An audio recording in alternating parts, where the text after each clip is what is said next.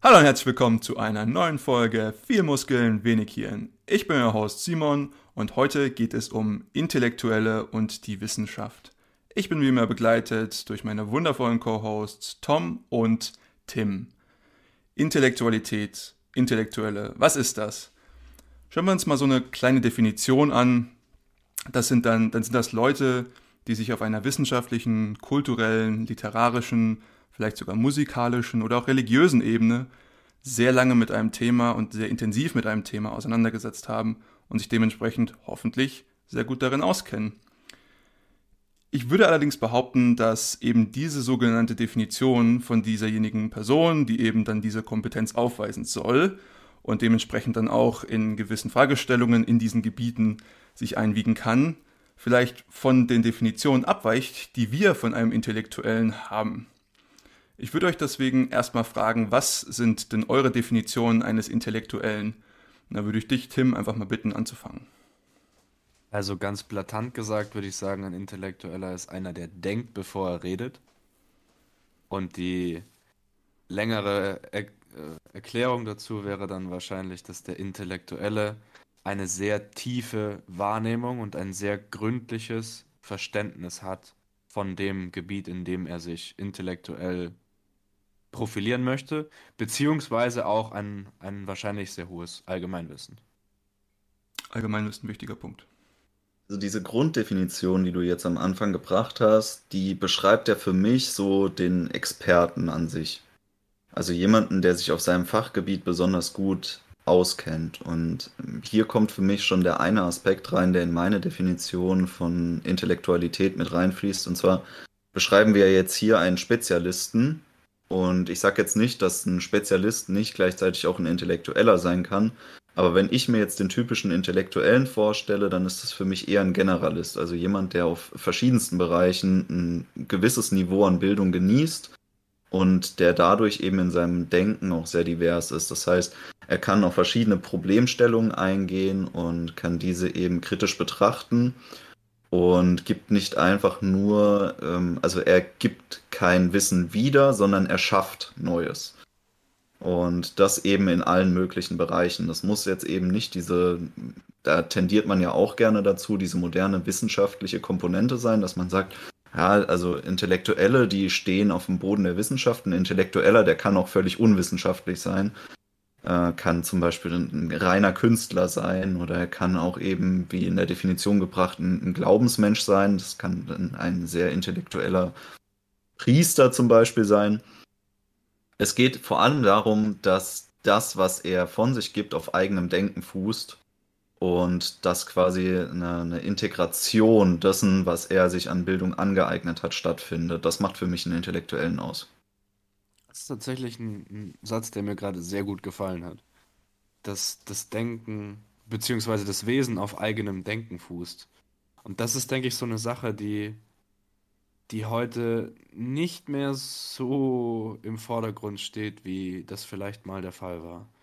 Also es gibt natürlich viele Menschen, die viel wissen, aber was passiert dann mit dem Wissen in diesem Menschen?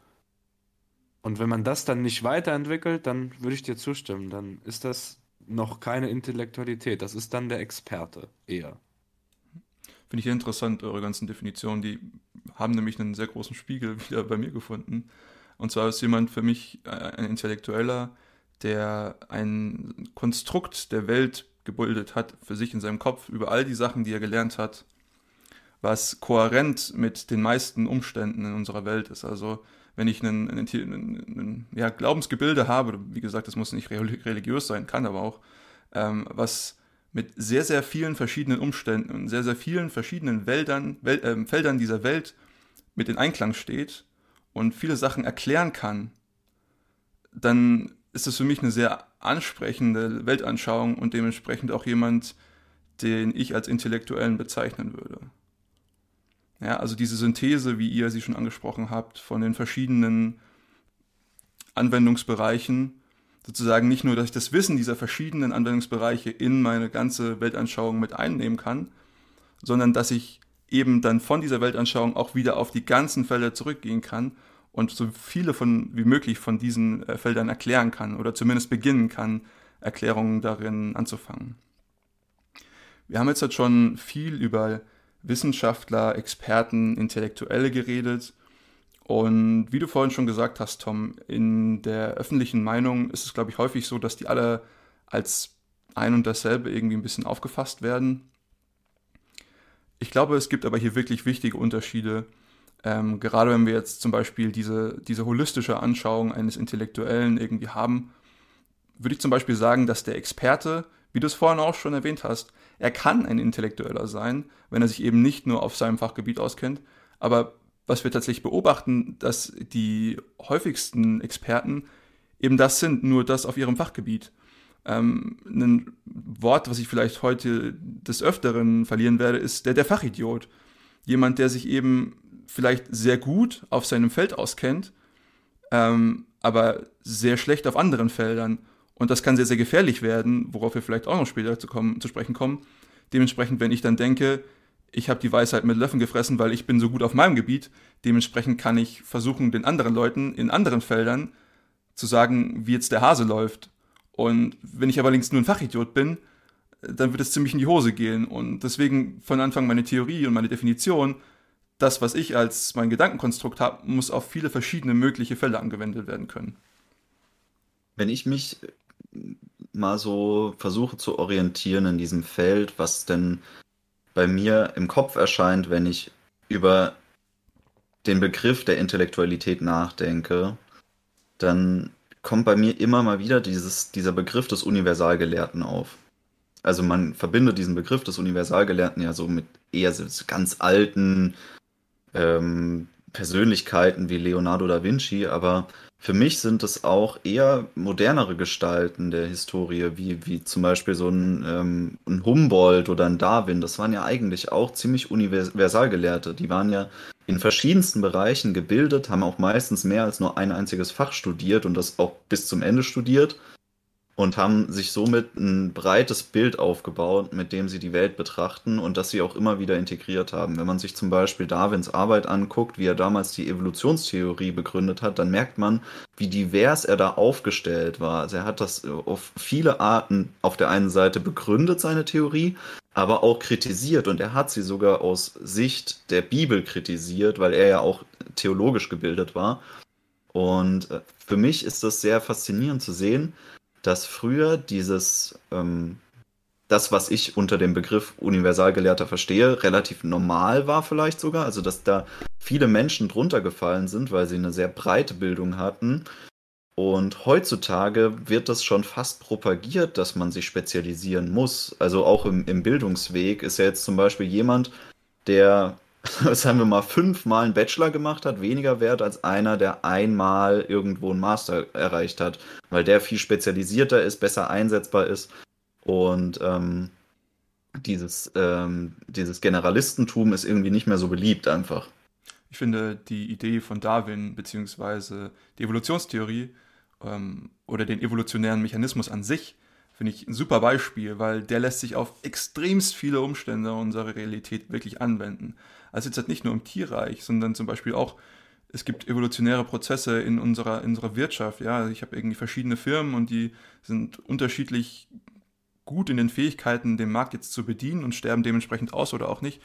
Und das, das ist nur eines von vielen Beispielen, worauf man das jetzt anwenden kann eines der Gegenargumente für, sage ich mal, das, was du jetzt gerade vorgeschlagen hast, ist, glaube ich, dass die Welt immer komplexer wird. Und das ist ja auch immer dieses äh, Argument, was gebracht wird, der, sage ich mal, der Horizont bis zu, dem, zu, dem, zu der äußersten Grenze äh, des, des Wissensstandes innerhalb einer Wissenschaft, der wird immer größer. Also das heißt, wohingegen ich mich früher, wenn ich irgendwie mich mit äh, der klassischen Mechanik in der Physik äh, gut ausgekannt habe, dann war ich schon ziemlich gut, was das auf dem Feld der Physik anging, wogegen ich heute dann irgendwie mich mit Teilchenphysik auskennen muss, ähm, Gravitation, Quantenmechanik.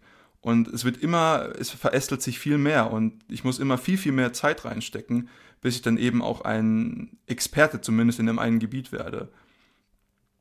Ähm, aber nichtsdestotrotz ist es vielleicht umso attraktiver, eine Theorie zu haben, die vielleicht ähm, verschiedene Theorien innerhalb von wissenschaftlichen Gebilden bzw. Fakultäten vereinen kann. Eben wie eine Evolutionstheorie, die sich nicht nur in der, Bi in der, Biologie sich anwenden lässt, sondern in ganz vielen anderen wissenschaftlichen Teilbereichen auch. Ähm, das ist jetzt natürlich das Nonplusultra, ja. Ähm, aber das ist, ich mal, so, so ein Gegenargument, ähm, was ich natürlich auch sehe, dass wir immer eine höhere Spezialisierung haben. Und ich meine, äh, wenn wir jetzt, schon von, von Gebildeten und Intellektuellen sprechen, Adam Smith, äh, Teilung, Arbeitsteilung, ja, natürlich, je spezialisierter wir werden, desto effizienter können wir auch werden als Gesellschaft. Ja, also, weil ich dann einfach viel, viel effizienter meinen eigenen kleinen Task, meine einzige kleine Arbeitsgruppe, Arbeitstätigkeit ausführen kann und mich richtig darauf spezialisieren kann und da richtig gut werden drin, äh, gut werden drin kann.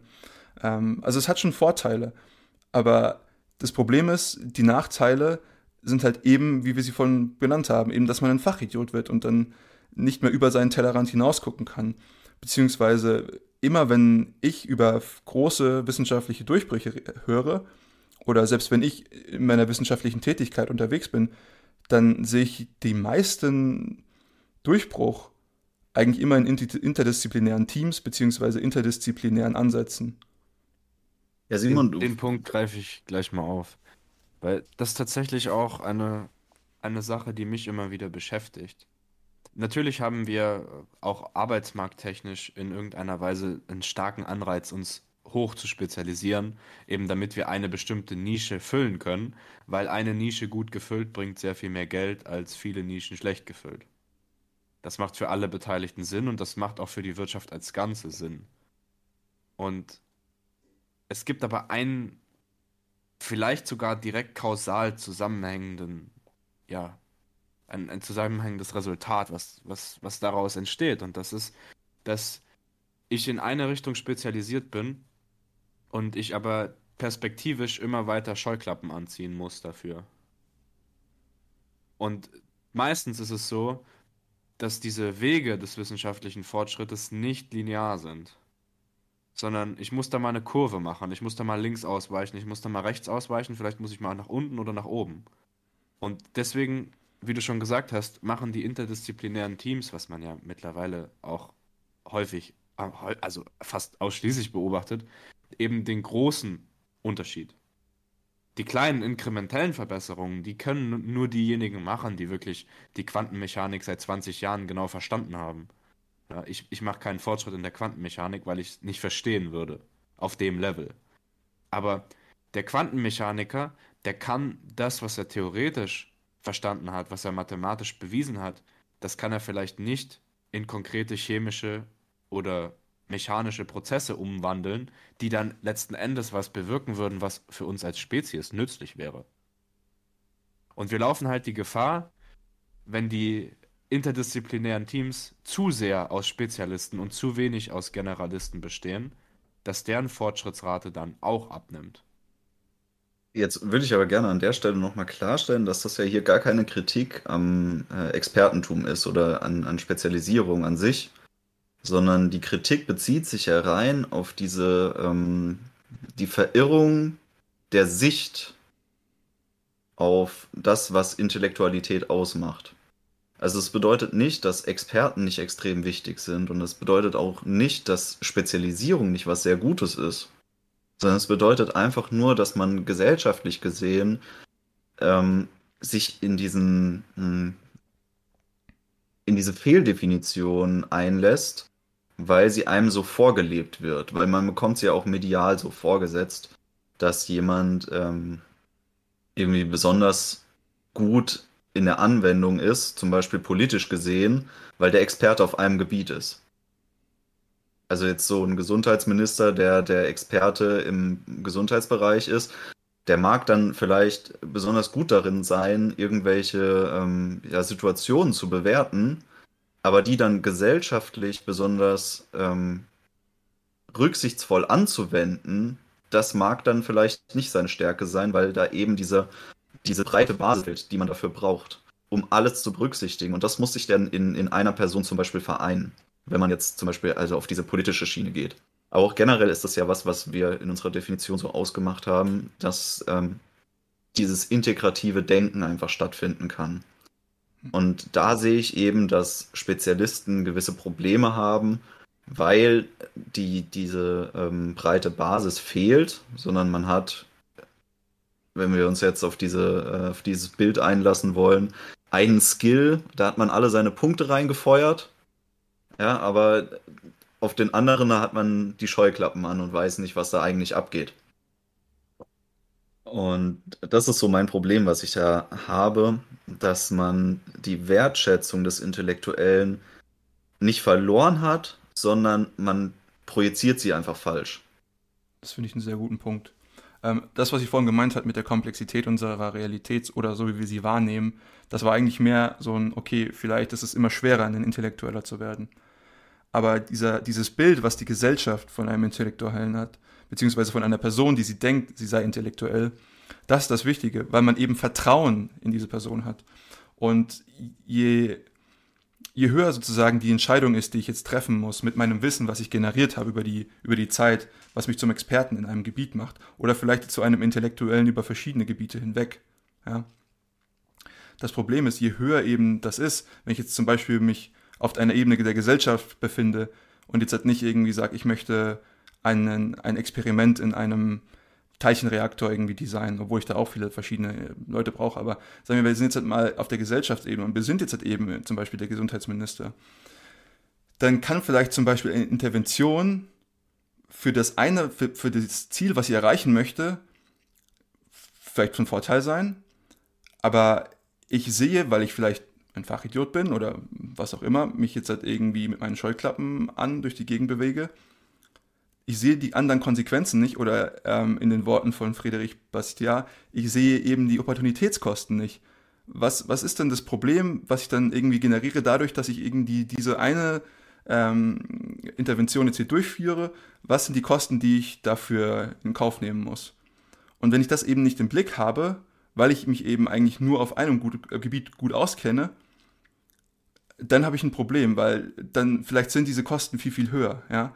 Oder ich nehme, also es ist sehr interessant, es gibt häufig eben diese, was wir sagen würden, Politikfehler, wo dann irgendwas versucht wird und das geht dann ganz, ganz dumm nach hinten muss. Es muss jetzt halt nicht die Gesundheit sein, das kann jeder denken, wie er möchte, aber irgendwelche Problematiken rund um die Finanzkrise 2007, 2008, wie sie in den USA angefangen hat, oftmals waren das an sich gut gemeinte äh, Interventionen. Und ich, da gibt es ja dieses lustige Sprichwort, ja, der, der Weg zur Hölle ist gepflastert mit gut gemeinten Ansätzen. Und ich glaube, das ist halt häufig von Leuten, die denken, naja gut, ich weiß, wie das, das eine Ziel jetzt ist was, und wie ich da hinkommen möchte. Aber eben, dass es kein direkter Weg ist, den man da hinnehmen kann, ist den meisten Leuten einfach nicht bewusst. Ausgesprochen gut gesagt, Simon, wirklich. Also Opportunitätskosten das ist wirklich so gefährlich, weil, weil man es halt nicht sieht. Das ist das, was man nicht sieht. Aber das Wichtigste, um die Opportunitätskosten zu determinieren, allerwichtigste, ist der Kontext. Und der Kontext ergibt sich eben generell, nicht spezial. Ein weiteres Problem, was ich darin sehe, ist, dass man eben den Experten als, als Waffe benutzt. Ja, ich habe ich hab irgendein Ziel, was ich erreichen möchte und wir bewegen uns auf einer politisch-gesellschaftlichen Ebene. Und dann sage ich eben, Experte XY hat das und das gesagt. Oder die Wissenschaft, oh, ich liebe das, wenn jemand sagt, die Wissenschaft sagt das.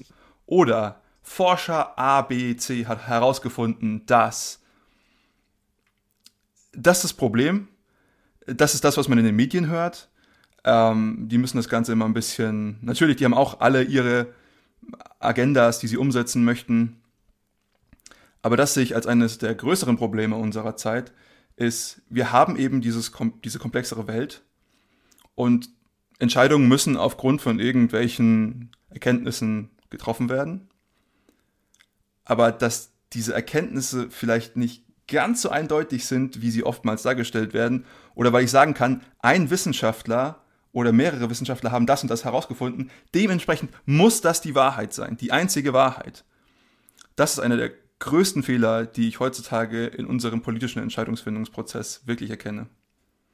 Das ist eigentlich schon so ein Meme. Also ich weiß nicht, mir kommt, also als du das jetzt gerade gesagt hast, kam mir so, in den Kopf, wie das eigentlich in der Fitnessindustrie so ist. Und das eigentlich schon immer. Also, wer kennt's nicht? Man hat irgendwie damals so die Men's Health aufgeblättert oder irgendeine beliebige generische andere Fitnesszeitschrift und da war dann ein Artikel über das neue Supplement des Jahres scheißegal, was es ist, HM Beta oder sonst irgendwas, irgendein Supplement, das neu auf den Markt gekommen ist. Und dann gibt es immer so diese ein, zwei Studien dazu, die natürlich belegen, dass du mindestens 10% mehr Muskelmasse aufbaust, wenn du dieses Supplement nimmst. Es ist immer. Es sind auch immer ungefähr dieselben Zahlen, die bei diesen Studien rauskommen. Aber es gibt immer irgendeine Studie dafür, wenn du irgendwas verkaufen willst. Es ist so einfach, das zu belegen, wenn man es unbedingt will. Aber ob das jetzt in der Realität irgendwie Sinn macht, sich die das so zurechtzubiegen, sein Weltbild und zu sagen so, ah ja, hier, ich habe ja diese zwei Belege und dann scheint es wohl zu stimmen, das ist immer so fragwürdig. Aber ich verstehe auch, wo das herkommt. Das ist so, so, eine, so eine menschliche Sache. Man möchte ja gerne Recht behalten. Also man möchte ja gerne, dass seine Meinung sich durchsetzt und dass andere einen auch bestätigen in der eigenen Meinung und deswegen greift man oft auch unbewusst zu unlauteren Mitteln, um das zu erreichen. Ich würde nicht unbedingt vielen Menschen unterstellen, dass sie rhetorisch krass gebildet sind und genau wissen, was sie denn da machen. Also, dass zum Beispiel Menschen sich unbedingt bewusst sind, dass sie manipulieren, das würde ich eigentlich den wenigsten unterstellen. Aber dass die meisten Menschen manipulieren, das ist eine Tatsache. Und ich glaube, das ist ein großer Teil dessen, woher das kommt dass auch das gefährlich ist, zum Beispiel, wenn Expertenmeinungen überhöht werden. Dass Expertenmeinungen wichtig sind und dass Expertenmeinungen auch oft richtig sind, das ist eine Sache. Aber diese Überhöhung dessen, das ist sehr schwierig, weil man die eben dazu instrumentalisieren kann, bestimmte Meinungen durchzudrücken. Ja, es geht einfach um dieses dogmatische, fast schon religiöse was die Leute verbinden mit der Wissenschaft, dass sie sagen, das ist wie die, der, der Beweis für das, was ich dir gerade sage. Wenn, wenn, irgend, wenn ich eine, eine wissenschaftliche Studie irgendwo finde, die einfach das sagt, was ich gerade denke, was die Wahrheit ist, oder was mir gerade einfach am meisten in mein Argument reinpasst, dann ist das sozusagen, dann kannst du nichts mehr dagegen sagen. Das ist, du kannst sagen, was du möchtest. Es funktioniert nicht. Stimmt nicht, ich habe recht. Und alles, was ich damit sozusagen darauf aufbaue, eben weil dieser unterste Stein, weil ich den als, als richtig beweisen kann, in Anführungszeichen, das muss auch folglich richtig sein. Und dann komme ich in die abstrusesten Gebilde, wenn ich das eben versuche. Und wie du vorhin schon richtig gesagt hast, wir möchten jetzt auch, glaube ich, hier mit, mit dem, was wir gerade sagen, auch nicht sagen, dass Expertenmeinungen nicht wichtig sind. Die sind sehr wichtig. Gerade für, wie vorhin gesagt, unsere komplexe Welt. Was aber wichtig ist, ist, dass den Leuten klar wird, dass der Wissenschaftler und der Experte einfach nicht die Stimmen sind, die sie, denen sie blind vertrauen können. Es also geht immer dem viel Muskeln wenig hören Podcast. Ja, das ist das Einzige. Sponsored by viel Muskel wenig hören Podcast und World Economic Forum. Es geht immer darum, kritisch zu sein. Das, das ist, glaube ich, das. Ja. Und das ist auch einer dieser, dieser Grundbausteine des Intellektuellen, ist nicht nur kritisch gegenüber der Welt und der Information, die man erhält, zu sein, sondern auch immer kritisch gegenüber seinen eigenen Ideen zu sein und ja. bereit zu sein, sich selber komplett umzustellen, wenn man merkt, ich habe mich da verrannt und ich habe nicht recht gehabt auf der einen Seite. Weil das ist was, was man oft merkt, dass Menschen, die ihr Leben lang an einer Sache gearbeitet haben und die sich da so ihre Legacy drauf aufgebaut haben. So, das ist, das ist das Ding, was ich erschaffen habe.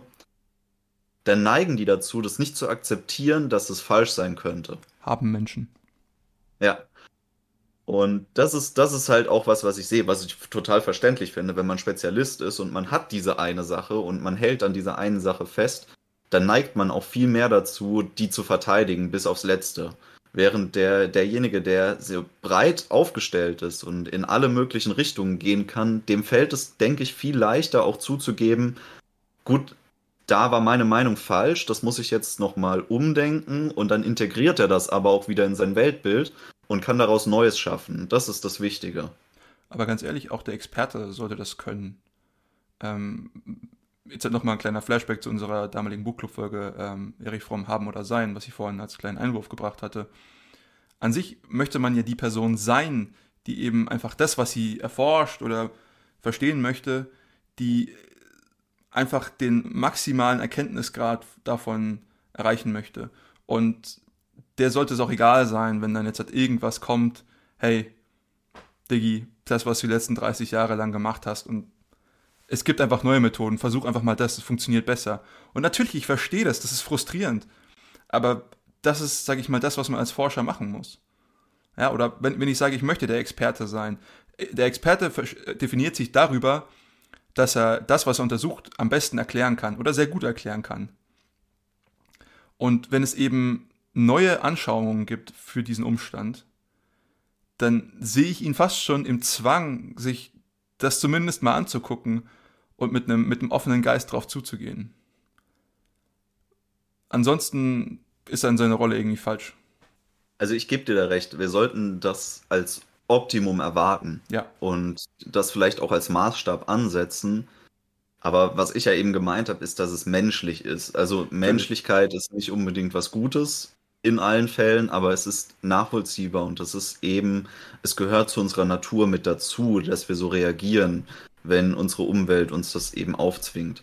Oder wenn sich die Umwelt so gestaltet. Das ist eine Art Überlebensmechanismus auch, der sich da ausdrückt. Und ähm, das ist in dem Fall ist es nicht gut, aber es, obwohl ich finde, man kann es auch nicht bewerten. Vielleicht ist es auch gut, dass Menschen verbissen an Theorien dranbleiben, auch wenn alle Evidenz darauf hinweist, dass es vielleicht nicht so ist. Ich meine, wer weiß, auch das kann sich ändern. Aber wie gesagt, deswegen ist es, ist es wichtig, dass, dass in den Köpfen der Menschen dieses Bild entsteht, dass es da strikte Unterschiede gibt zwischen den Spezialisten und den Experten, zwischen den Intellektuellen und dass Wissenschaft an sich nicht in allen Lebensbereichen das Wichtigste ist. Das ist, finde ich, was, was man auch sich klar machen muss. Das ist nicht das Wichtigste. Es ist nicht das, wovon unser Überleben abhängt. Und es ist auch nicht das Gesündeste für den Menschen an sich, wenn das der dominierende Faktor in deinem Leben ist und du alles irgendwie versuchst auf Wissenschaft zu gründen oder mit Wissenschaft zu begründen, sondern es gibt auch andere Bereiche des Lebens, die genauso wichtig sind. Und da kommt es für mich jetzt auch irgendwo ins Spiel, dass ich sage, dass der Intellektuelle ja ein schaffender Mensch ist. Also es ist nicht der, der reproduzierende Mensch, sondern es ist ein schaffender Mensch, der Neues in die Welt bringt, der Neues gebiert. Und das ist für mich ein wichtiger Faktor auch, dass wir den mal klar ansprechen. Also jemand, der kreativ und jetzt nicht nur im Sinne von verschiedene Gedanken hat, sondern auch wirklich was ähm, in, in dieser Welt äh, verändert durch seine Gedanken. Ähm, Finde ich, find ich einen sehr, sehr interessanten Ansatz. Ähm, ist auch in letzter Zeit viel, viel besser möglich geworden für, für Intellektuelle, äh, habe ich zumindest das Gefühl, ähm, weil beispielsweise die, die Verbindungen und die, unsere Kommunikationswege deutlich besser geworden sind. Mittlerweile kann wirklich jeder publizieren. Ja. Aber es muss ja nicht nur publizieren sein, äh, weil dann befindest du dich wieder nur im wissenschaftlichen Feld. Ich meine, natürlich, du kannst auch andere Sachen publizieren. Gut, ich bin ja jetzt halt ein bisschen vorgeprägt, wenn irgendjemand von Publizieren spricht, dann bin ich immer gleich, okay, wissenschaftlich. Ich meine das generell. Ja, ja, wissenschaftliche Papiere bei mir. Aber natürlich, ich gebe dir vollkommen recht, es kann alles Mögliche sein, aber man kann ja auch sagen, er, wenn er kreativ ist, beziehungsweise schaffend ist, dann programmiert er irgendwie eine Anwendung oder er baut irgendwas und ähm, das kann ja auch schaffend sein. Also ich meine, das ist ja das Urding des Schaffenden. Er muss ja nicht nur irgendwie jetzt wissenschaftlich tätig sein. Nee, es, es geht schon darum, dass er Neues schafft, was so noch nicht da war. Und das, das muss nicht die Welt verändern, das muss nicht mal irgendein anderer Mensch jemals kennenlernen. Also es ist, es, ein Intellektueller kann auch der Eremit in der Höhle sein, der da aber vielleicht auch nur in seinem Kopf die tollsten Kunstwerke malt oder die, die tollsten Gedanken hat, die, die niemals die Welt sonst irgendwie erreichen werden, wenn er mal tot ist. Aber das macht eben diese Person für mich aus. Und wenn das nicht der Fall ist, also wenn wir jetzt einen Experten haben, zum Beispiel, ähm, ja, einen besonders guten Ingenieur, der aber eben nur immer das reproduziert, was er gelernt hat. Also der baut die tollsten Maschinen, aber er baut sie eben nach dem, was schon da ist. Er baut jetzt nichts Neues. Er, er erfindet nicht das neue Fließband oder so, sondern er baut einfach nur sehr tolle, qualitativ hochwertige Fließbänder. Dann ist er trotzdem Experte und ein Spezialist, aber er ist eben nicht intellektuell.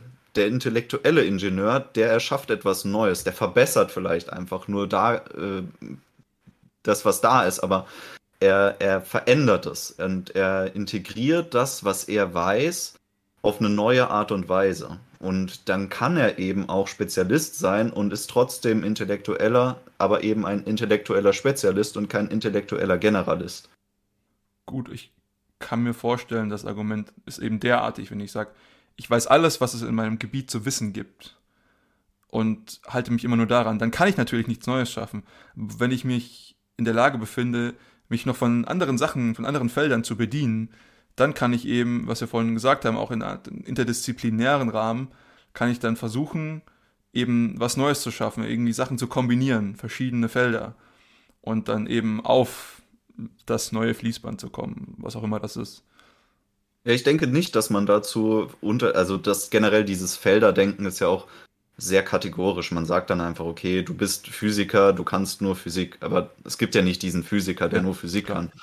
Aber ähm, um das jetzt zu vereinfachen, ja, ähm, ist es halt dieser Mensch, der vielleicht nur einen Bereich des, ähm, dessen erforscht hat, was wir Bildung nennen. Und der aber in der Lage ist, in diesem Bereich kreativ zu handeln. Also dann ist es ja trotzdem, also ein Spezialist, der, der nicht breit aufgestellt ist in seiner Bildung, aber der in der Lage ist, das Wissen, was er hat, neu zu kombinieren und zu integrieren und Neues zu schaffen daraus. Und das wäre für mich trotzdem ein Intelle Intellektueller nach meiner Definition, auch wenn er eben nicht breit gebildet ist. Breit gebaut darf er allerdings schon sein. Also das ist, finde ich, das ist Voraussetzung. Ich wollte gerade sagen, das ist eine Voraussetzung. Weil du die Gebiete schon angesprochen hast, Tom. Hm. Ich denke, eine Sache, die wir heute auch beobachten, ist, dass wir einfach unendlich viele Menschen haben, die ihre Meinung als Experten breit kommunizieren, die aber vor allem in dem mathematischen Gebiet der Statistik keinen Schimmer haben.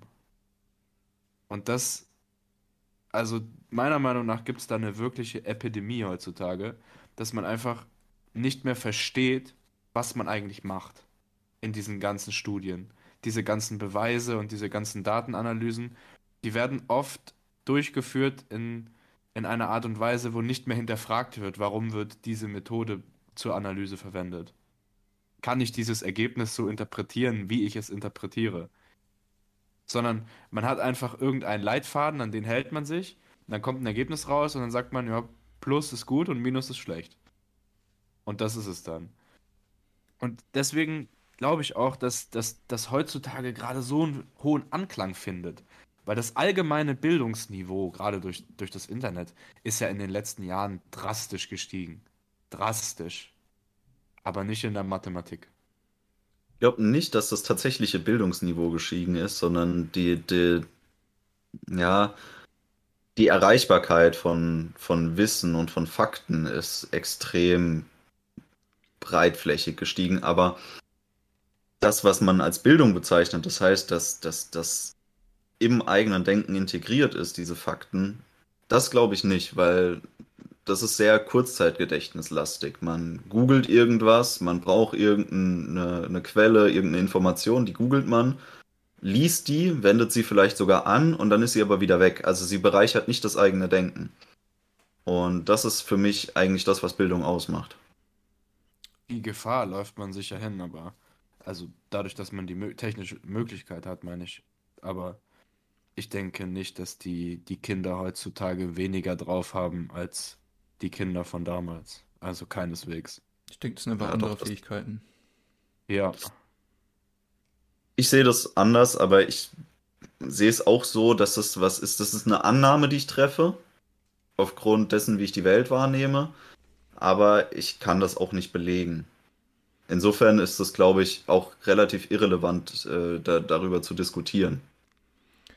Ich, Da stimme ich dir zu. ich würde nochmal gerne den Punkt aufgreifen, den du gerade eben gemacht hast, Tim. Und das geht tatsächlich auch noch was, auf was zurück, was Tom vorhin gesagt hat, nämlich das Hinterfragen von, von Wissen, beziehungsweise das Hinterfragen von Ansätzen. Und wie vorhin schon gesagt hast, du hast eben diese, diese Anleitung oder du hast diesen Werkzeugkasten von meinetwegen, sage ich jetzt halt mal, statistischen Werkzeugen zum Beispiel. Und der ist eigentlich extremst mächtig. Also ich kann so viel damit machen. Ja, also dieser, dieser Werkzeugkasten wird in, wir müssen jetzt halt einfach nochmal aus Grund der Einfachkeit eben über verschiedene wissenschaftliche Felder reden. Also im Grunde genommen so, der wird einfach in so vielen dieser verschiedenen Felder eingewendet. Und aber das Problem ist, die Leute hinterfragen das einfach nicht mehr. Und sie denken, okay, ich, das ist Standing on the Shoulders of Giants, so, ich mache das einfach und ich muss hier nichts weiter verstehen und ich lasse es einfach durchlaufen und am Ende gucke ich mir aber die Ergebnisse an, wie, wie Tim das gesagt hat. Aber hier, sag ich mal, veräppeln sich die Leute einfach selbst. Und das Problem ist, wenn sie nur sich selbst veräppeln würden damit, dann hätte ich damit weniger Probleme. Das große Problem, was ich daraus sehe, ist das, was ich vom Anfang gesagt habe, dass dann eben aus diesen Studien dann irgendwie die Leute weiter daraus ableiten und das als Handlungsempfehlung oder zumindest als Grundlage für irgendwelche Handlungsempfehlungen nutzen, obwohl der Forscher einfach im Prinzip ein Trottel war und da gesagt hat, ja, ich benutze es einfach. Und das klingt jetzt halt so, als wäre das ein richtig kleines Problem, aber ich kann euch sagen, dass es bestimmt in mehr als der Hälfte aller publizierten Werke da irgendwie zumindest ein kleines Problemchen gibt, wo irgendwelche Annahmen nicht geprüft werden und so weiter. Und was da dann wirklich dazu führen kann, dass die Resultate im Prinzip nichts aussagend sind. Und das kommt für mich so ein bisschen auf einen, so einen Begriff zurück, den einer, den ich wirklich als Intellektuellen bezeichnen würde, Nassim Taleb geprägt hat, nämlich Intellectual Yet Idiot. Also jemand, den wir als Intellektuellen bezeichnen würden und der sich wahrscheinlich selbst noch als Intellektueller bezeichnen würde, aber im Prinzip der eigentlich nur ein Idiot ist. Und der eben so ein Halbwissen hat. Und ich glaube auch dieses Halbwissen ist heutzutage so richtig gefährlich. Ich weiß nicht, da gibt es so eine lustige Grafik, ja, auf der, auf der X-Achse ist eben äh, die, die Zeit, mit der man sich äh, mit einem Thema beschäftigt hat. Und auf der Y-Achse ist das Verständnis, ja. Und dann äh, über die Zeit wandert man so nach oben am Anfang und dann ist man auf so einer recht hohen Ebene und denkt man, jawohl, jetzt habe ich es geschafft. Aber dann beschäftige ich mich weiter und denke ich mir, oh, ich verstehe ganz, ganz wenig. Das ist ja alles, was ich damals gedacht habe, dass ich verstehe, das ist ja kompletter Müll. Und dieser Berg, der nennt sich im Fachjargon Mount Stupid. Ja, du, du befindest dich auf diesem Berg des Halbwissens, wo du denkst, du hast die Welt verstanden, dabei hast du einfach nur gerade eben verstanden, dass die Welt vielleicht irgendwie existiert. So. Und das ist halt dieses riesige Problem. Die Leute hören dann auf bei Mount Stupid, weil sie denken, okay, ich habe es jetzt geschafft. Und dabei müssten sie noch viel, viel mehr sich mit dem Zeug auseinandersetzen. Ähm, wenn sie das aber nicht machen, dann sind sie einfach nur Trottel. Und wie gesagt, das kann halt sehr, sehr negative Konsequenzen für unsere Gesellschaft haben.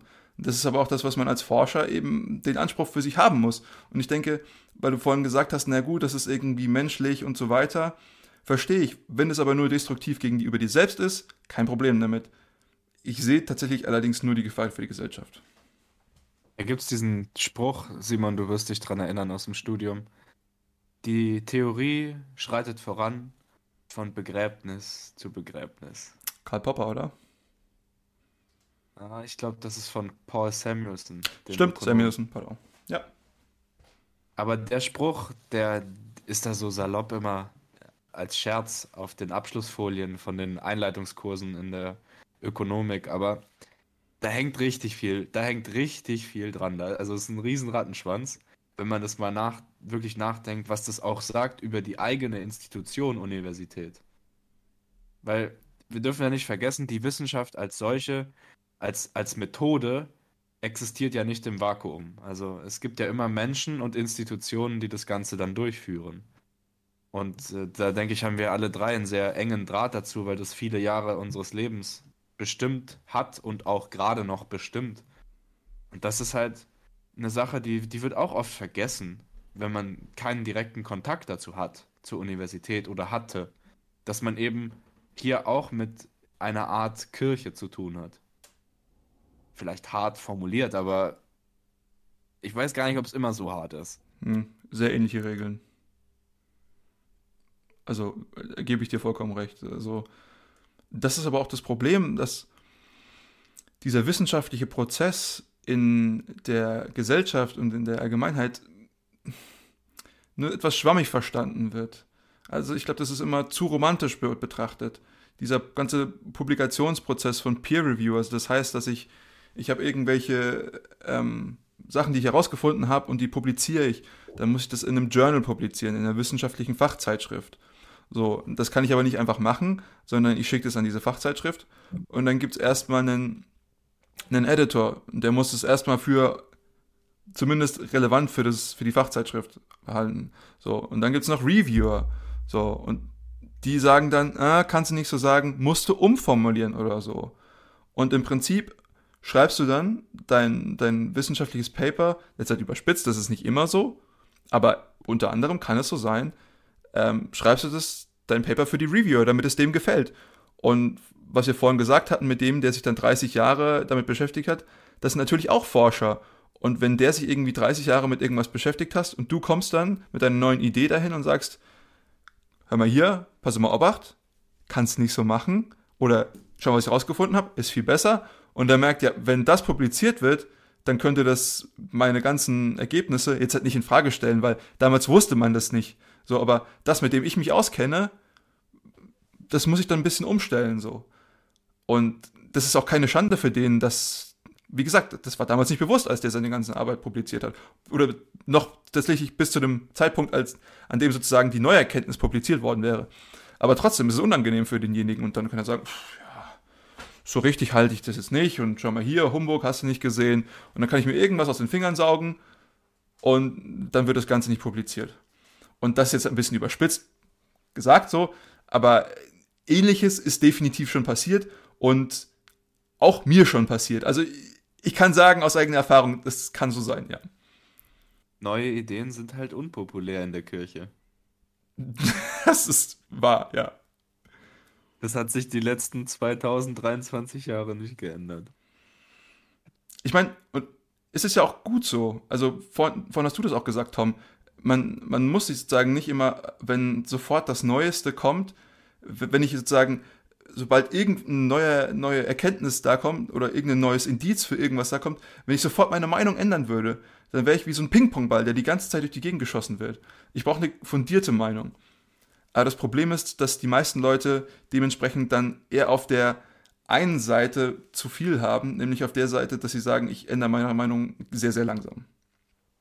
Es ist schon sehr dogmatisch an vielen Stellen und ich denke auch, dass es ein Problem ist, weil das ist so ein bisschen dieses, ähm, man, man möchte auch dran glauben einfach. Man möchte dran glauben, dass die eigene Weltsicht, wie sie ist, so stimmt und dass da dran nichts äh, zu rütteln ist.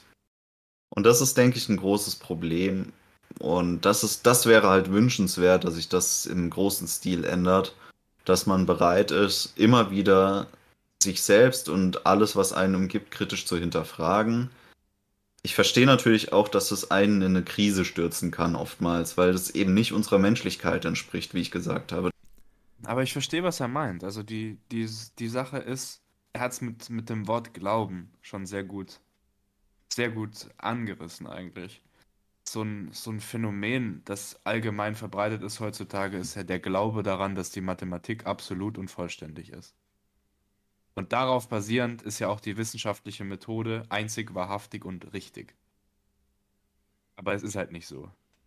Die, Mathe die Mathematik ist intertemporal betrachtet nicht vollständig. Ja. Und dementsprechend halt auch nicht die Statistik.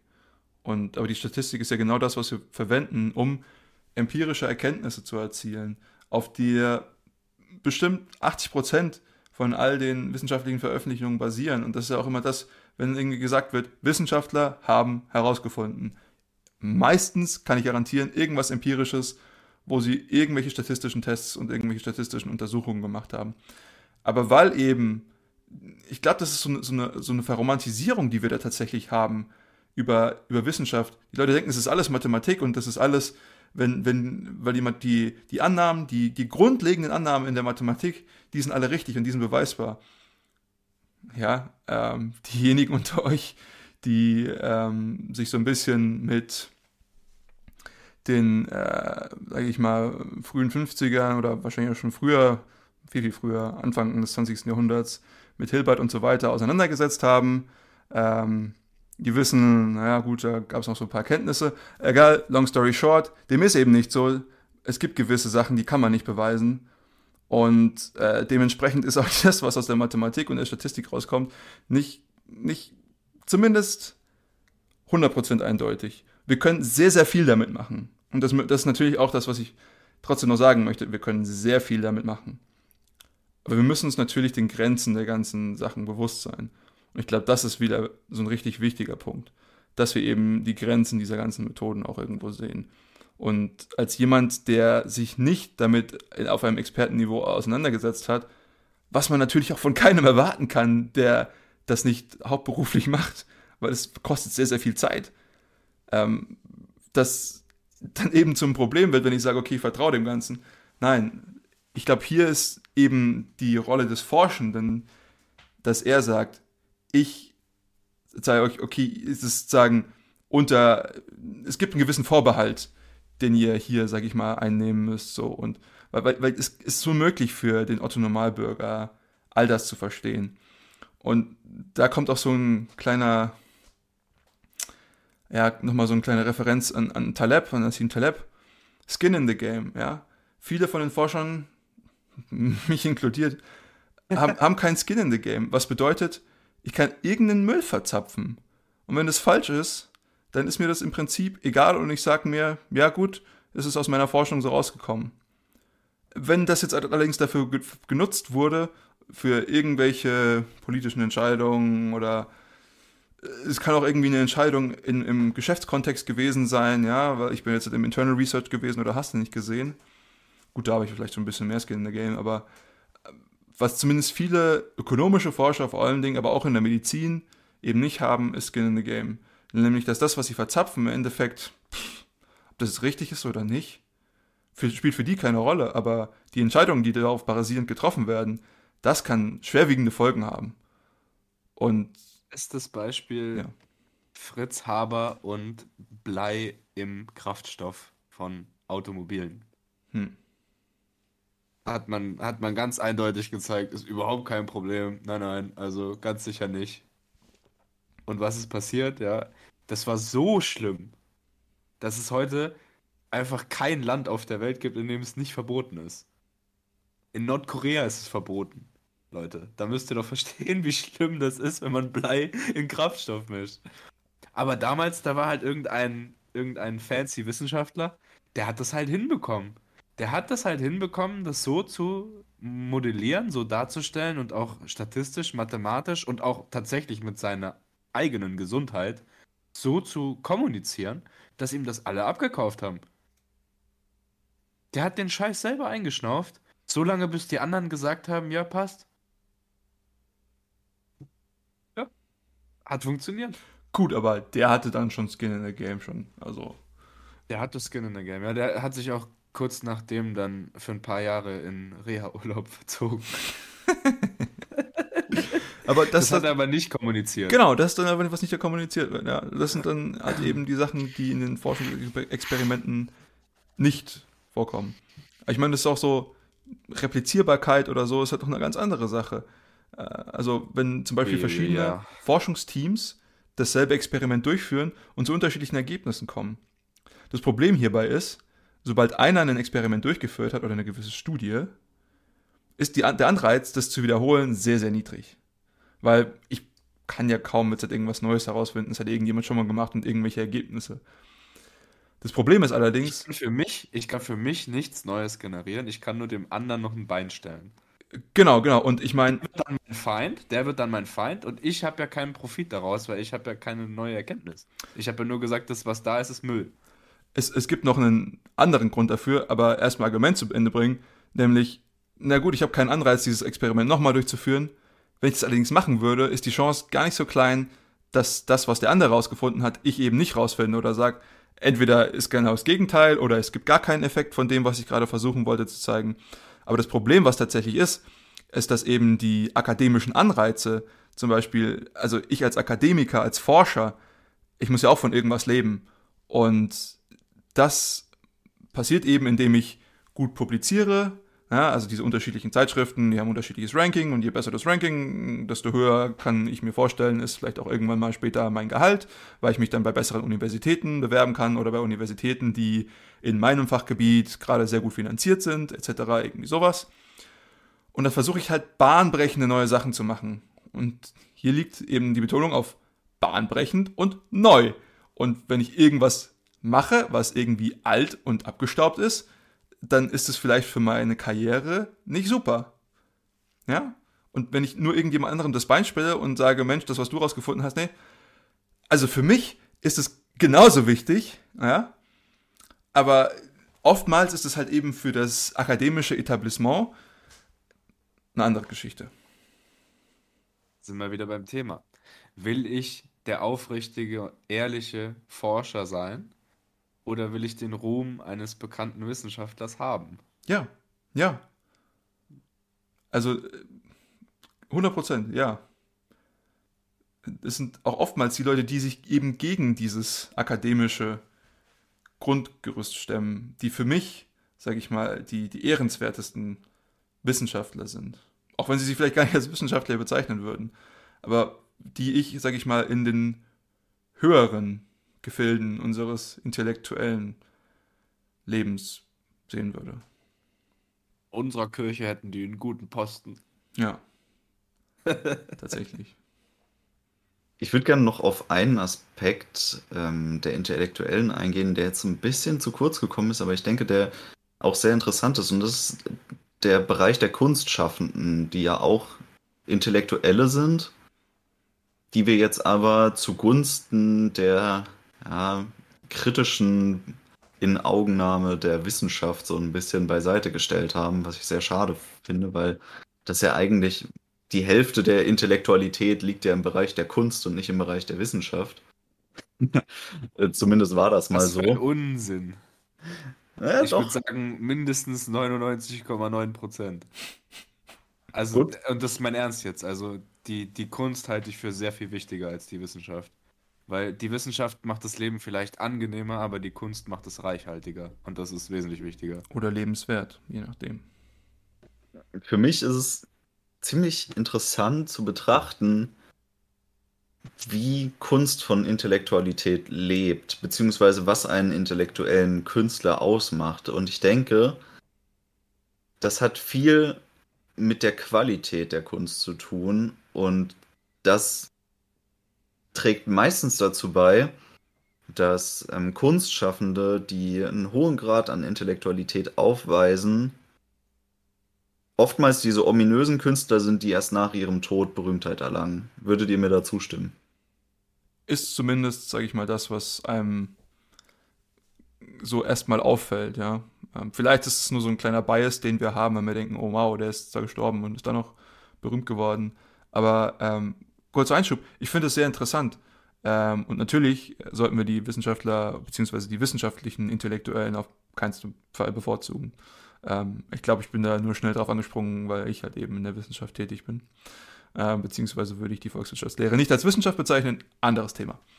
Ähm, aber eben, ich glaube, gerade wenn jemand als Intellektueller ein Kunstschaffender ist und wenn wir auf unsere Definition vom Anfang zurückgehen, halt jemand, der sich in vielen verschiedenen Sachen auskennt, dann kann er eben dieses Wissen in seiner Kunst synthetisieren. Und das bedeutet aber auch, dass sehr viele verschiedene Menschen eben eine gewisse Wertschätzung dieser Kunst finden können, weil er eben aus den verschiedensten Bereichen des Lebens Einfluss nehmen kann auf seine Kunst. Und dann ist es viel, viel zugänglicher für eine breite Masse von Leuten. Und ich finde, das macht es, glaube ich, so interessant, einen, einen intellektuellen Kunstschaffenden zu haben, weil er eben die Reichheit unseres Lebens und die Diversität unseres Lebens, das, die Facettenreichtum unseres Lebens einfach super einfangen kann in seinen Kunstwerken. Ja, das. Ich, ich, ich muss mich kurz erholen, weil du, der Spruch war einfach zu gut. Ah, die Volkswirtschaftslehre ist keine Wissenschaft. Ich sage immer, ich bin professioneller Windbeutel. ja, es, es kommt gut hin. Aber ich glaube, wir sind, wir sind Künstler mit wissenschaftlichen Methoden, die weder Kunst noch Wissenschaft betreiben. Und deswegen, weil niemand weiß, was wir machen, zu gut bezahlt sind. Ja, das glaube ich richtig. Aber wie gesagt, anderes Thema. Ähm, aber auch ein sehr interessantes Thema. Aber wie gesagt, diese. Hat aber schon Parallelen, oder? Hat, hat schon Parallelen, würde ich sagen. Auf jeden Fall. Also ich, ich würde auch sagen, dass zum Beispiel viel von Statistik und so weiter eigentlich mehr Kunst als Wissenschaft ist. Ähm, Ja. Also die meisten Leute, die ich kenne, die zum Beispiel tief im Bereich Machine Learning, künstliche Intelligenz tätig sind, sagen, das ist keine Wissenschaft, was ich hier mache. Also das ist eigentlich mehr skillbasiert. Ich habe irgendwann das Gefühl, ich muss das und das jetzt halt machen. Es gibt so viele Parameter, so viele einflussnehmende Umstände auf das, was ich jetzt halt machen möchte. Es gibt keine wirkliche Wissenschaft. Ich kann das nicht formalisieren. Das ist das Problem. Es ist schwer zu formalisieren. Und ähm, dementsprechend würde ich das auch nicht als Wissenschaft bezeichnen. Und wenn man das sozusagen so angeht, dann fliegen ganz, ganz viele Sachen, die wir als Wissenschaft bezeichnen würden, ganz schnell aus dem Fenster raus. Ähm, weswegen es, glaube ich, umso spannender eben ist, sich mit der Kunst zu beschäftigen.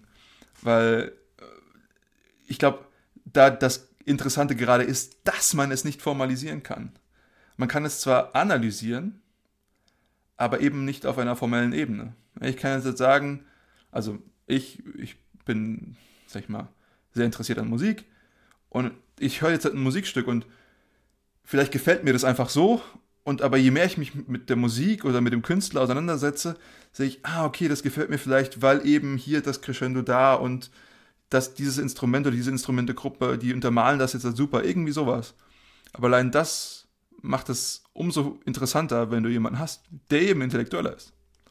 Was ich auch faszinierend finde, ist, dass in der Kunst diese, diese Schere zwischen Praktiker und dem Kreativen eigentlich das ausmacht, wie gut die Kunst hinterher ist.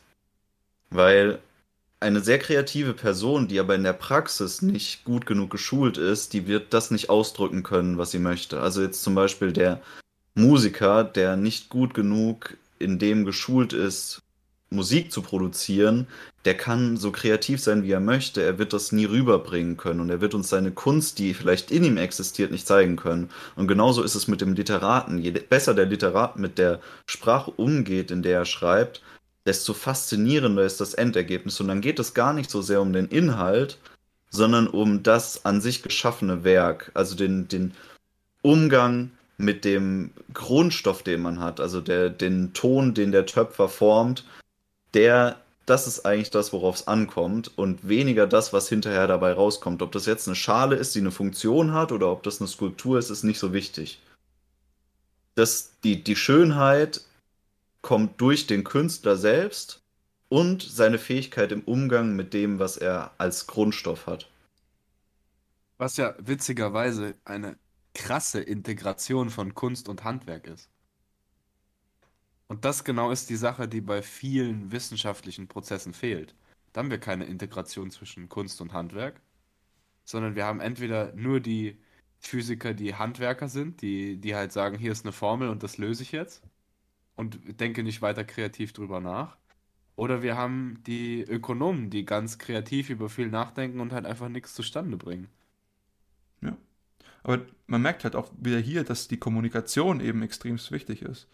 Die Art und Weise, wie ich irgendwas, was zum Beispiel jetzt in mir vorgeht, ja, das, du hast gesagt, der Literat oder der Musiker, aber wenn der das nicht nach außen bringen kann, dann, dann sage ich mal, bringt es zumindest ihm in seinem Ziel, anderen Leuten mitzuteilen, was in ihm vorgeht, recht wenig. Und das ist jetzt natürlich auch die Frage, ob er das Ziel hat oder ob es ihm erreicht, äh, genügend ist, so wie du es vorhin gesagt hast, den Eremit, der, der Eremit, der, sage ich mal, das alleine für sich in seinem Kopf haben möchte. Wenn es dem ausreicht, okay, ja, aber wenn ich halt eben wirklich dieses Ziel habe, dann muss ich halt auch diese Kommunikation auf irgendeine Art und Weise gut meistern können. Und ich glaube, das ist in der Kunst viel, viel wichtiger als zum Beispiel in der Wissenschaft. Weil natürlich lassen sich auch da Unterschiede bemerken, aber weil es eben nicht formalisierbar ist, ja, ist es so viel notwendiger, dass zumindest die Kommunikation passt. Und das macht das Ganze vielleicht auch so ansprechend, weil eben die Kommunikation auch abhängig ist von dem Individuum, was eben diesen dargestellten Prozess, diesen inneren Monolog oder was auch immer, dann im Endeffekt betrachtet und konsumiert, beziehungsweise reflektiert. Und das ist eben einer der, der, der dieser großen Pfeiler der, der Intellektuellen ist eben auch, auf welchem Niveau du die Qualität dessen wertschätzen kannst. Ja, also darum geht es ja auch irgendwo.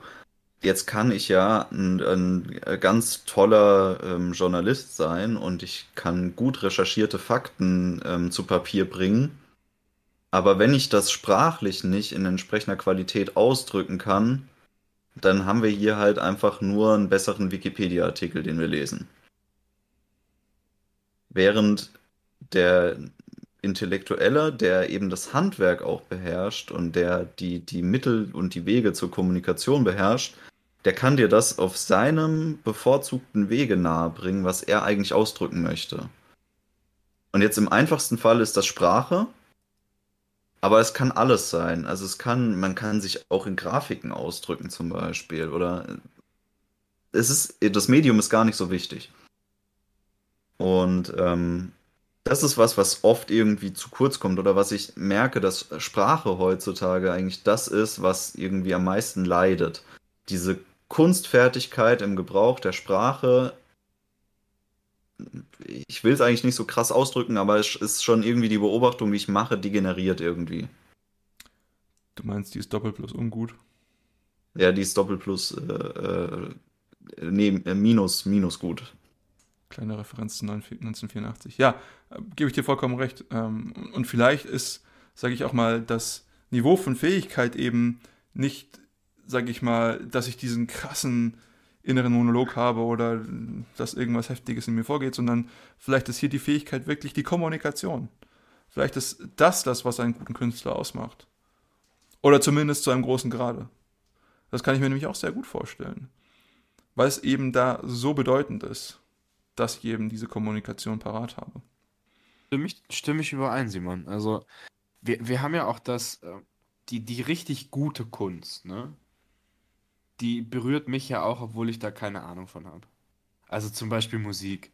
Ja, ich, ich, ich habe keine Ahnung von Musik. Ich kann noch ne, keine Noten lesen. Aber so richtig gute Musik, die kann ich trotzdem spüren und fühlen. Und das, das kann ich genießen. Aber das, was halt nicht so qualitativ überragend ist, ist dann mir als, als Dummkopf und Trottel in dem Thema einfach nicht zugänglich. Ja, weil die Kommunikation nicht gepasst hat. Ja.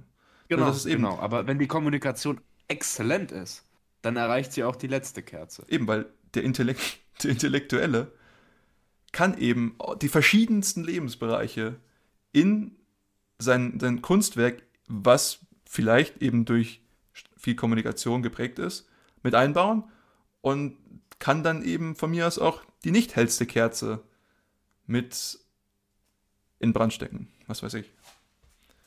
Wobei das jetzt, wir, wir sprechen hier jetzt von Ausnahmemedien. Also wenn das jetzt zum Beispiel ähm, Kunst in Form von Bildern oder Skulpturen ist oder auch in Form von Musik, dann denke ich, funktioniert das recht gut, weil das Medium sehr universell ist. Weil es auf unser Sinnenleben und auf unsere emotionale Ebene eigentlich geprägt ist. Und das ist ein Medium, was jeden relativ gleich erreichen kann, potenziell. Also es muss nicht gegeben sein, aber potenziell erreicht es uns alle gleich. Aber zum Beispiel große Dichtung oder äh, große Literatur, die kann sehr sperrig sein. Und da entscheidet dann wieder dein eigener Stand dessen, wie du dich auf diesem Gebiet bewegst, darüber, ob du es genießen kannst oder nicht, weil es kann absolut grauenhaft sein, wenn du eben nicht auf dem Stand des ähm, Kunstschaffenden bist oder dich eine andere Prägung einfach beeinflusst, dann, dann kannst du niemals einen Zugang dazu finden.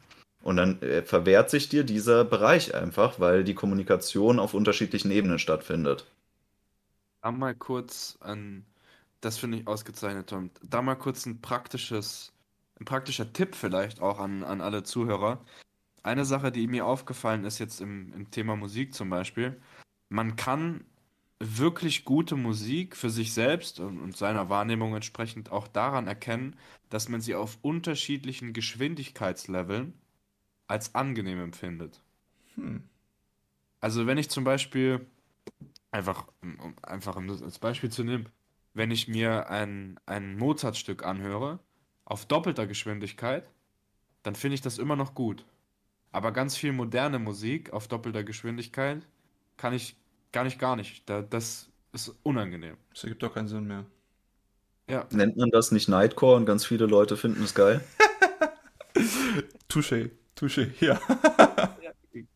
vielleicht bin ich einfach in dem Gebiet nicht genug geschult. Das, das kann schon auch sein. ja du bist kein Nightcore. Aber so ist es auch, so ist es auch bei der Literatur zum Beispiel. Also ein, ein Buch, an dem man das immer, oder ein Autor besser, an dem man das immer testen kann, ist Marcel Proust. Wer Marcel Proust liest oder hört, wie auch immer, als Hörbuch und das spüren kann, da, vielleicht kann man auch an dem Buch selbst seine, seine literarische Bildung entwickeln. Ich weiß es nicht. Aber das ist ein, ein Buch, wenn man, wenn man das mal rausfinden will, kann man das testen. Das ist so wie Beethoven auf 0,25 Geschwindigkeit. Hm. Willi sehr, sehr langsam. Ich muss gestehen, ich habe äh, den, den ersten Band äh, nach der, auf der Suche nach verlorener Zeit äh, irgendwann weggelegt. Äh, aber es lag wahrscheinlich auch immer daran, dass ich es vor dem Einschlafen gelesen habe. Ich meine, dafür war es sehr, sehr gut. Also es hat mich sehr schnell zum Einschlafen gebracht. Aber äh, ich glaube, ich, brauch, ich müsste das mit ein bisschen mehr Konzentration und Fokus an einem anderen Tageszeitpunkt zu mir, äh, zu mir führen. Aber ja, ähm, Marcel Proust äh, ist auf jeden Fall der Härtetest, der Litmus-Test, ob ich äh, literarisch mich auch an den kompliziertesten und, äh, nein, nicht, nicht unbedingt kompliziertesten, aber äh, sehr langatmigen Stücken erfreuen kann. Ich denke, da, da führen sehr viele Wege nach Rom, was das angeht. Da muss jeder seinen eigenen Weg finden. Und ähm, ja, es, ich, ich finde es aber faszinierend, wie stark das die Qualität dessen beeinflussen kann, wie wir Kunst wahrnehmen oder wie, wie sie uns beeinflusst. Und das ist eben, ja, ein Teil der Intellektualität, der heutzutage irgendwie auch oft unter den Tisch gekehrt wird. Weil das wiederum auch viel über die Wahrnehmung, also unsere generelle Wahrnehmung der Welt aussagt. Weil Wahrnehmung ist ja auch nichts als konstante Kommunikation Mhm. mit dem, was dich umgibt. Und da geht es ja auch darum, auf welcher Ebene kommuniziere ich mit der Außenwelt und was macht das mit mir? Wie integriere ich das? Was nehme ich denn überhaupt wahr? Weil man ja auch immer irgendwie sich selber Filter aufbaut. Je nachdem, wie geprägt man in einem Bereich ist, hat der eine ganz, ganz hohe Dominanz für einen und man blendet schnell vieles aus und es erscheint dann verwaschen und grau. Zum Beispiel ist es so, wenn man durch die Natur geht und man ist geschult darin, was für Pflanzen einen umgeben, dann nimmt man viele Einzelindividuen wahr. Wenn man jetzt aber überhaupt keine Ahnung davon hat, was einen umgibt, dann sieht man Pflanzen. Ich wollte gerade sagen, grün. Und das ist, das ist schon mal sehr grundlegend dafür, wie, wie stark sich die Wahrnehmung unserer umgebenden Welt verändert, je nachdem, mit welchem, auf welchem Level wir sie betrachten. Und das muss einem immer bewusst sein, vor allem wenn es um Bereiche geht, die einem zuwider sind, weil man es einfach nicht mag. Und das ist ja auch wiederum was komplett Menschliches, dass, dass es Bereiche gibt, die einem einfach nicht zugänglich sind, weil sie irgendwie im Leben mit einer Aversion geprägt wurden.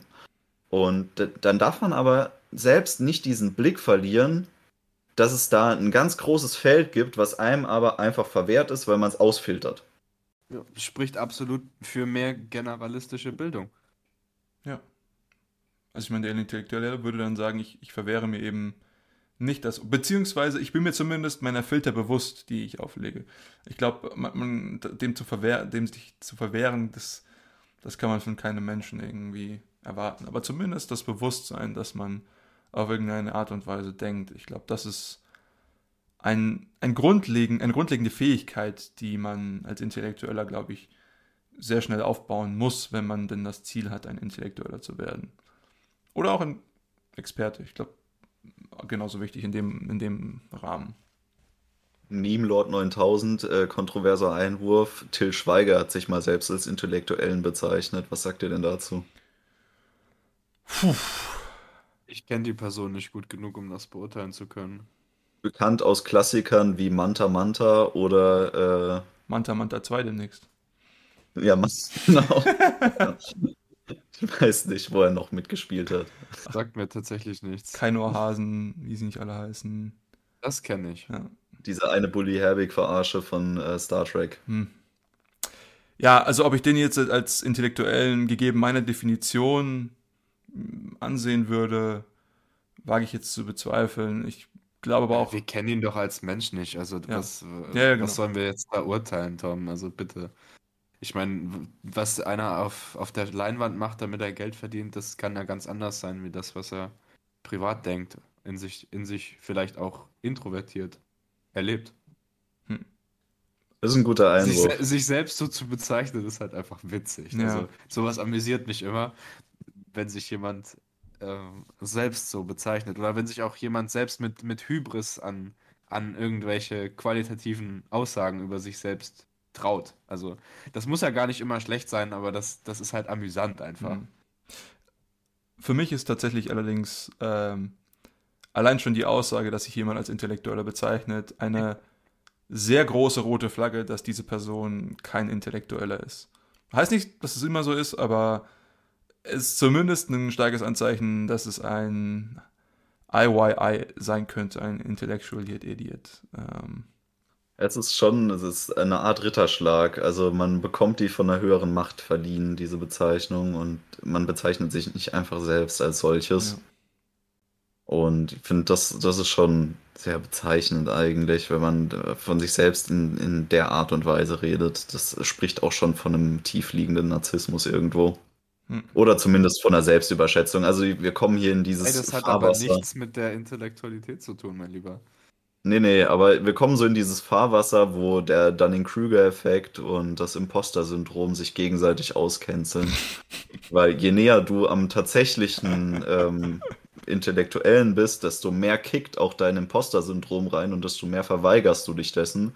Und je weiter weg du bist, desto mehr kommt der Dunning-Kruger-Effekt zum Tragen und du denkst besonders äh, hoch von dir und von deiner eigenen Meinung. Mount Stupid. Ja. Ich denke, das ist immer ein, ein, ein recht guter Marker dafür. Aber das trifft natürlich auch nicht auf jede Person zu, weil manche Personen haben einfach, sind mit äh, einem wirklich tollen Selbstbewusstsein gesegnet und können das vermitteln, was sie tatsächlich darstellen. Und das finde ich auch bewundernswert. Und deswegen sollte man das nicht jedem direkt absprechen, nur weil er von sich überzeugt ist. Manche haben sich das auch wirklich verdient. Aber äh, man sollte sich dessen bewusst sein, dass es diese, das Imposter-Syndrom und den Dunning-Kruger-Effekt eben gibt und dass die, dass der oft in Menschen in gewisser Ausprägung vorhanden ist. Hm. Ich finde es auch sehr interessant, dass einfach unter unterschiedlichen Betrachtungswinkeln beziehungsweise aus unterschiedlichen Perspektiven, unterschiedlichen Menschen, also Leute, die auf eben dieselbe Person schauen, die Leute unterschiedlich betrachtet, äh, als, als intellektuell oder als nicht intellektuell eingeschätzt werden. Also nur weil wir jetzt sagen, okay, wir würden ihn nicht als Intellektuellen bezeichnen, kann irgendjemand anders ihn vielleicht schon als Intellektuellen bezeichnen. Und so ist es vielleicht noch bei viel, ich würde jetzt halt mal gebildeteren Leuten ähm, sein. Ja, also es gibt auch viele Leute, die sagen würden, dass, also meiner Meinung nach ist eben Nassim Taleb ein Intellektueller. Viele Leute würden mir da widersprechen. Und ich kann auch sehen, wieso das so sein könnte. Ähm, aber nichtsdestotrotz ist es halt auch sehr spannend, dass es doch auch im Auge des, des Betrachters liegen kann. Aber zumindest sollte man sich bewusst sein, dass es, dass auch die Intellektuellen nicht ähm, ja, unfehlbar sind. Ich meine, heutzutage gibt es ja auch den Kampfbegriff des Schwurblers. Also wenn man der Meinung ist, jemand äh, ist eben nicht gebildet, ist kein Experte, ist kein Intellektueller, dann ist es gleich ein Schwurbler. Ähm, das ist aber, ein, äh, finde ich, eher ein Ausdruck dafür, dass jemand seine eigene Meinung ausdrückt und nicht viel wiedergibt. Erst dann kommt man ja überhaupt. Erst dann kommt man überhaupt zu dem Urteil dessen, dass jemand ein Schwurbler ist. Gut gesagt. Das kann man sich doch auf die Fahne schreiben. Ich bin ein Schwurbler. Hm. Das, ich bin tatsächlich ein Freund davon, von solchen Dingen, weißt du, wo man mit, mit trivialer Oberflächlichkeit schon die ganzen Kleingeister einfach wegpolarisiert. das ist, das ist, ich finde solche Sachen super. Deswegen äh, viel Muskel, wenig Hirn, hm? Ja, ja, natürlich. Die, die, das Motto, ja, non canimus surdis. Wir singen nicht den Tauben. Also die, die nicht zuhören können, weil sie gar nicht in der Lage dazu sind, das zu verstehen, was wir sagen, die haben auch hier in, unserem, in unserer Gesangsstunde nichts zu suchen. Und das ist auch völlig in Ordnung. Ja. Aber nur so macht es auch Spaß, ja. Also ich meine, wir, wir sind alle Menschen, wir sind alle einzigartig und denen, die das nicht passt, äh, die können sich in die Reihe anstellen und mich am Arsch lecken.